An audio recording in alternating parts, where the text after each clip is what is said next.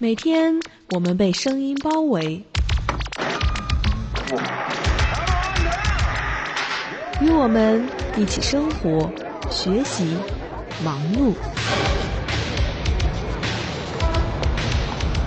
这是生活的语言，勾勒生命的轨迹。听听我的心声，年轻的心声。听听。九零后，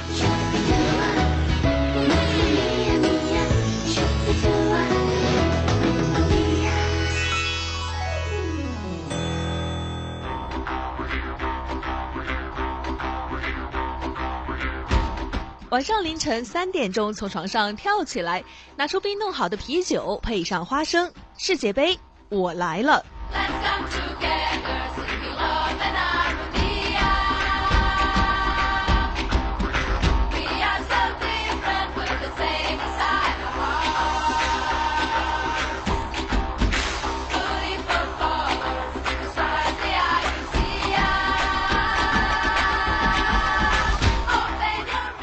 好，欢迎来到《天天九零后之世界杯》系列，我是非球迷的足球爱好者乐心。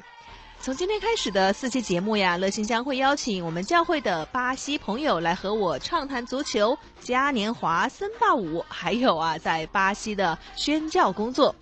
内容呢是相当的丰富，又是相当的精彩。亲爱的听众朋友，千万千万不要错过呀！不过呢，因为我的巴西朋友他们都是说英文的嘛，所以节目内容呢也是以中文采访、英文回答的形式来呈现出来的。乐心已经把中文的翻译贴在了“听听九零后”的博客上面，只要你进入良友电台的“听听九零后”的博客上面呢，就能够找到我们今天所谈话的内容了。还等待什么呢？让我们进入今天的节目内容吧。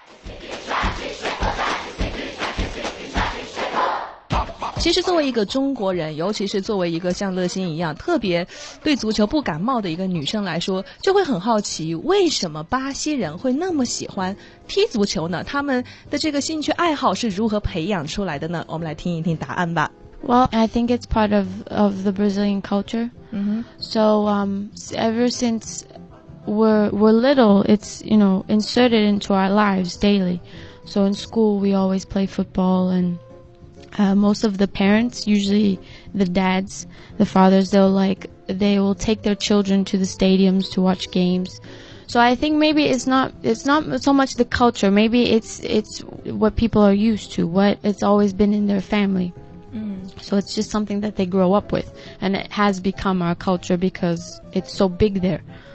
那女生也会喜欢踢吗 ？Yes, yes. In my school, uh, when I was in high school, there were many there were uh, many girls who used to play football. So it's it's very common for girls, but it's not as big as the guys. So the girls will play football. Many of them like it. 那你呢？I I like football, but I don't know how to play. I've been terrible at sports, so I wish I knew, but I don't.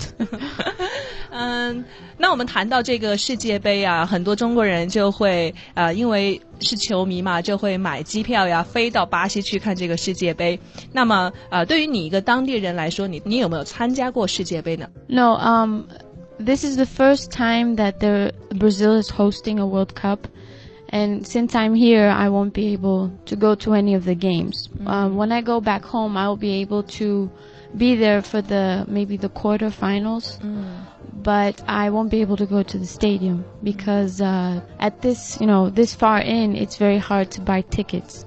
And I'm not sure how, how, you know, how the prices are, but as far as I heard, it's a little bit expensive. So I, yeah, I won't be able to go any of, to any of the games. But I have been to the stadium before. Mm. Um, in my hometown, Belo Horizonte, we have a very known stadium. It's called the Mineirão. Mm-hmm. And that's where they have all the the national games all year round. So they'll have um, the national championship. National, you mean only in Brazil? Yeah. So they have every every city may have like one or two teams. Like my my my city has mm. two teams that are rivals. Mm. So they get all these teams that are all from all over the, the, the country and they compete between themselves. Mm. It's very big. It's it's something that happens all year round. 刚才呢，Rebecca 就说到哈，虽然他没有去参加过这个，就是正式的去到那个现场去看世界杯，不过呢，因为他们巴西是非常经常打足球的嘛，所以他们国家内部呢就会常常有一些的足球联赛，那可能就是每个城市和每个城市对抗了，这个时候他就会去看那些球赛了，也是非常的壮观，非常的好看，很精彩的。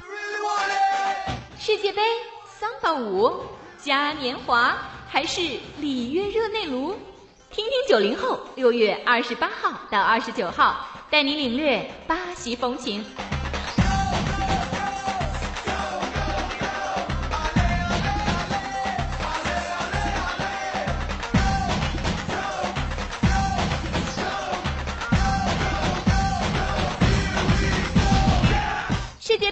国际足联世界杯是世界上最高荣誉、最高规格、最高含金量。最高知名度的足球比赛，与奥运会并称全球体育两大最顶级赛事，甚至是转播覆盖率超过奥运会的全球最大体育盛事。当全世界的人都很期待看世界杯的时候呢，我们也发现，在一些的报纸上面呀，一些的杂志上面就说呢，当地人呐，也就是巴西人，他们自己呢，有些人是非常反对世界杯的，是不希望国家来举办这个世界杯的。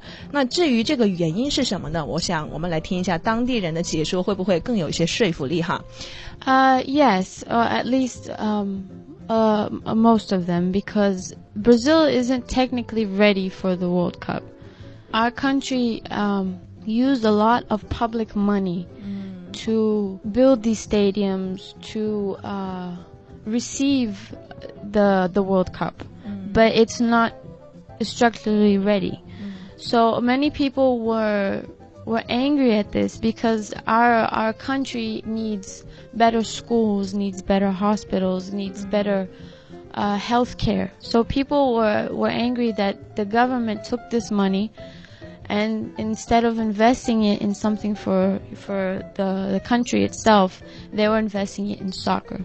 Mm. Because even though soccer and football, where football is something big in Brazil, you know, maybe 80% of the population likes it, mm-hmm. it's not as important as having good schools and, you know, trying to make the country a better place. So many people were extremely angry at that. Mm. So before I, last year, actually, in more or less this time of the year, there were many manifestations. People will go out to the street. Mm. And one day, I even participated in one.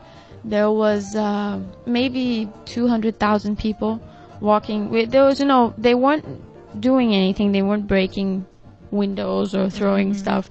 This was more Pacific, so they were just walking down one of the main highways. Mm-hmm. And just you know blocking traffic. Yeah. But we were we were just walking, you know, mm-hmm. to to get someone's attention.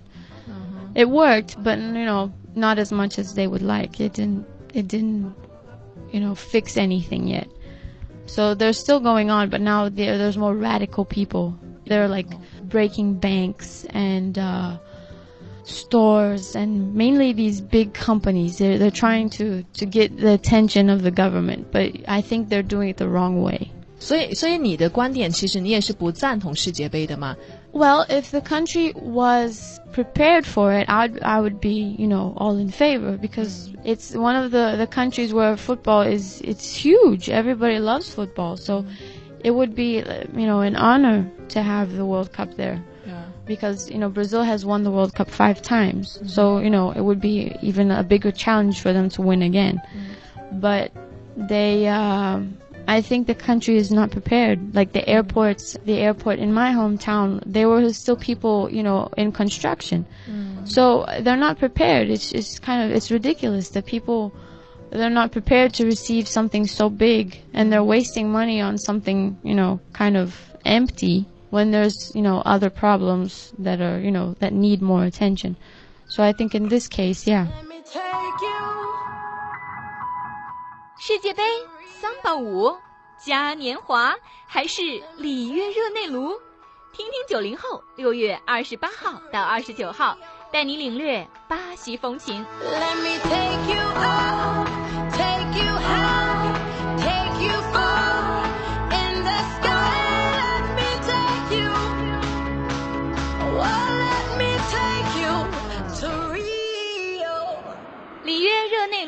它的葡萄牙语意思是一月的河，有时候简称为里约，位于巴西东南部。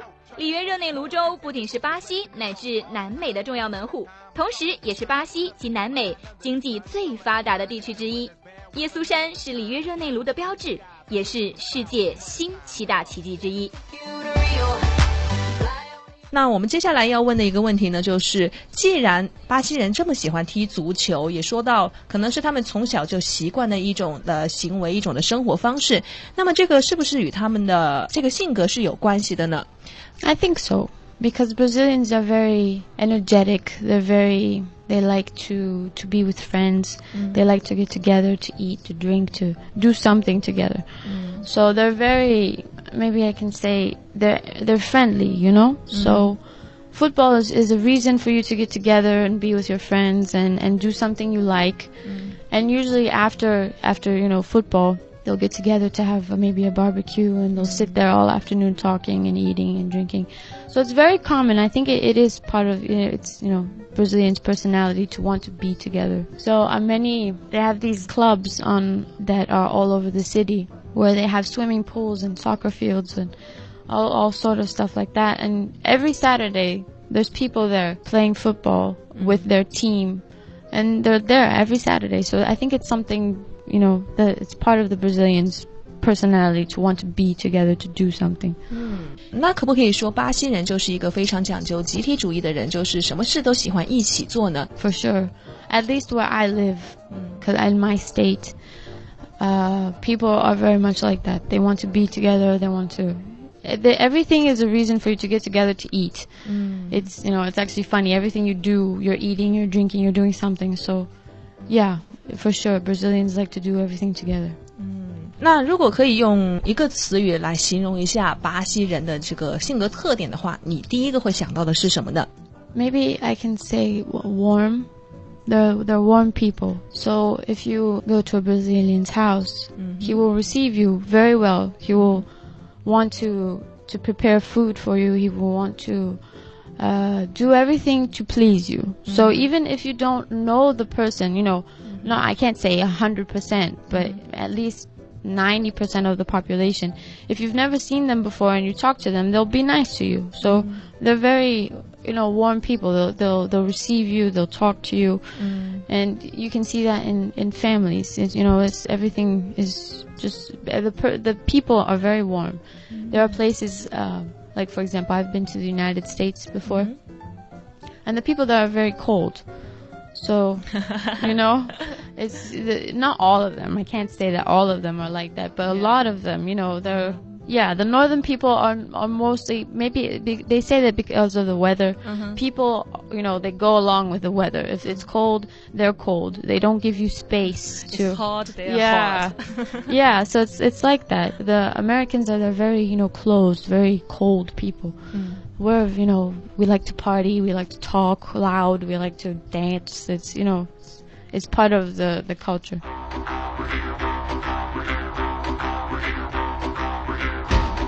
记得分享在明天的同一时间还会继续的播出。